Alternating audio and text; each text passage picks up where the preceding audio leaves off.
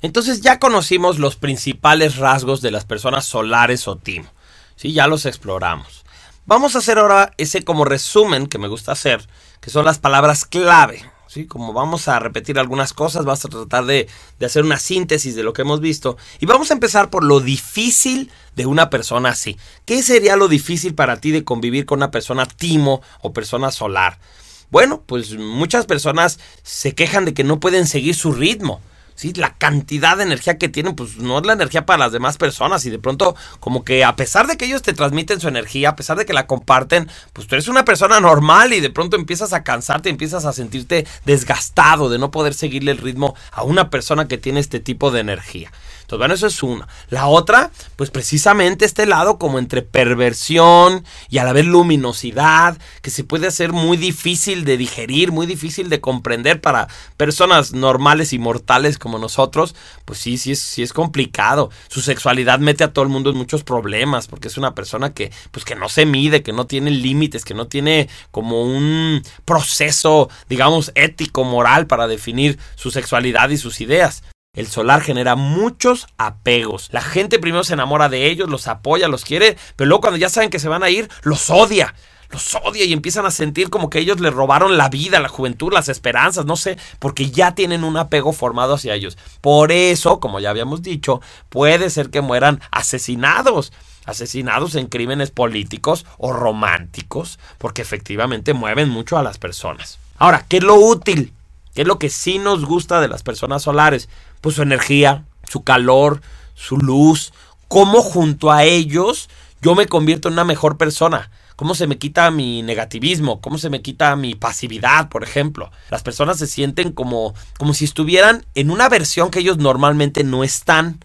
Imagínate que estar con un solar es la oportunidad de conocerte a ti mismo en tu mejor versión, pero que no estás todavía realmente en esa mejor versión, sino que nada más la estás probando. Es como una probadita de lo que podría ser. Si tú lo puedes vivir así, fantástico. Entonces sano, es, es, es, provechoso, es positivo que tengas esa experiencia. Wow, contigo siento que soy mejor persona.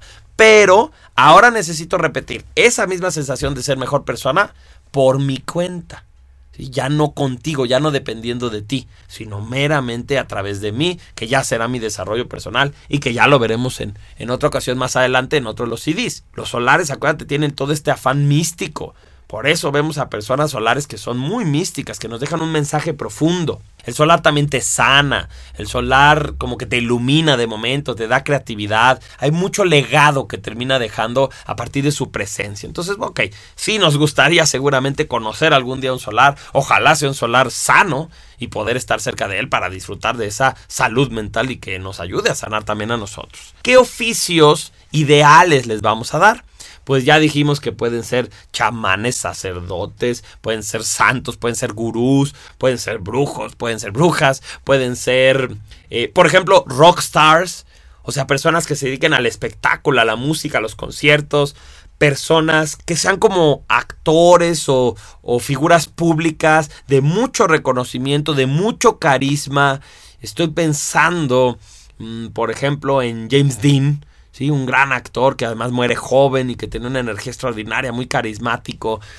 También pueden ser pues tipo Madre Teresa, sí, pueden ser así como grandes líderes espirituales. También no sé si ubiquen a un cuate que, que, lo conocíamos como el cazador de cocodrilos. Por ejemplo, situaciones de aventureros, cosas que tienen que ver con, con escalar montañas que nadie ha escalado, o con cruzar un, un mar nadando, o hacer cosas así como muy físicas, porque el solar también puede ser muy físico. Otros oficios ideales, pues podrían ser, por ejemplo, en el ámbito de la sexualidad. El solar podría ser artista pornográfico. El solar podría ser una persona podría ser, ¿eh? que se dedique a la prostitución o algo por el estilo. Es que sí, porque el solar es, tan extremo, tan en los dos mundos, tanto en lo espiritual como en lo, como en lo carnal, como en lo material, como en lo sexual, que sí podría darse también a ese tipo de actividades. El solar utiliza las drogas, utiliza el alcohol, pero al contrario que la mayoría de las personas. Si las personas utilizan el alcohol para escapar de sus problemas, aquí el solar utiliza el alcohol y las drogas para aterrizar, como para sentirse una persona normal, para sentir que tiene problemas. Acuérdate que él tiene 300 puntos de energía, entonces necesita perder esos puntos de energía.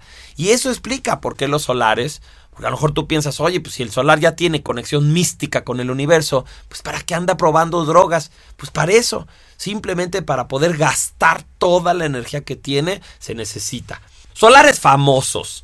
Por ejemplo, a todas las figuras espirituales que tú quieras. Empezando evidentemente por Jesús, aunque vamos a decir que Jesús podría ser a lo mejor un solar de nacimiento que sí logró su desarrollo completo espiritual y entonces se integra, o tal vez haya sido una persona de un endotipo normal, pero que se despierta, se desarrolla. No sabemos, pues, es una, es una figura que a veces no sabemos hasta dónde es histórica su participación y a veces pensamos, bueno, será como mítica, o sea, será parte de, de que hay partes reales de su historia y partes que tienen más que ver con quienes escribieron su historia. Bueno, no importa, pero el punto es que va a cumplir, fíjense, con que es una persona muy poderosa ¿sí? Con una motivación espiritual muy profunda, que cambió el mundo. Definitivamente cambió el mundo, que influyó a todas las personas, que era muy carismática, que tenía como ese liderazgo sin tener que ser rollero, sin tener que ser amenazante, y que también muere joven muere joven y además muere asesinado, o sea, muere en las manos de, de, esta crucifixión que se le hace, ¿no?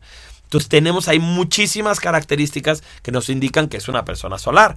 Ahora, quienes sean budistas, pues por supuesto pueden poner a Buda como un ejemplo, o quienes sean de cualquier religión pueden poner a sus figuras, por ejemplo alguien puede poner a Osho, que es un místico, que, que tenemos muchos libros y muchos audiolibros y materiales de, de, las enseñanzas de Osho, pues a lo mejor lo puedes poner. Todo depende si, si tú lo consideras que sea una persona maestra o no, ¿sí? Que sea espiritual o no. También, por supuesto, a la Madre Teresa. Decíamos que Gandhi podría ser un solar, pero ese sí es un solar no de nacimiento, sino desarrollado.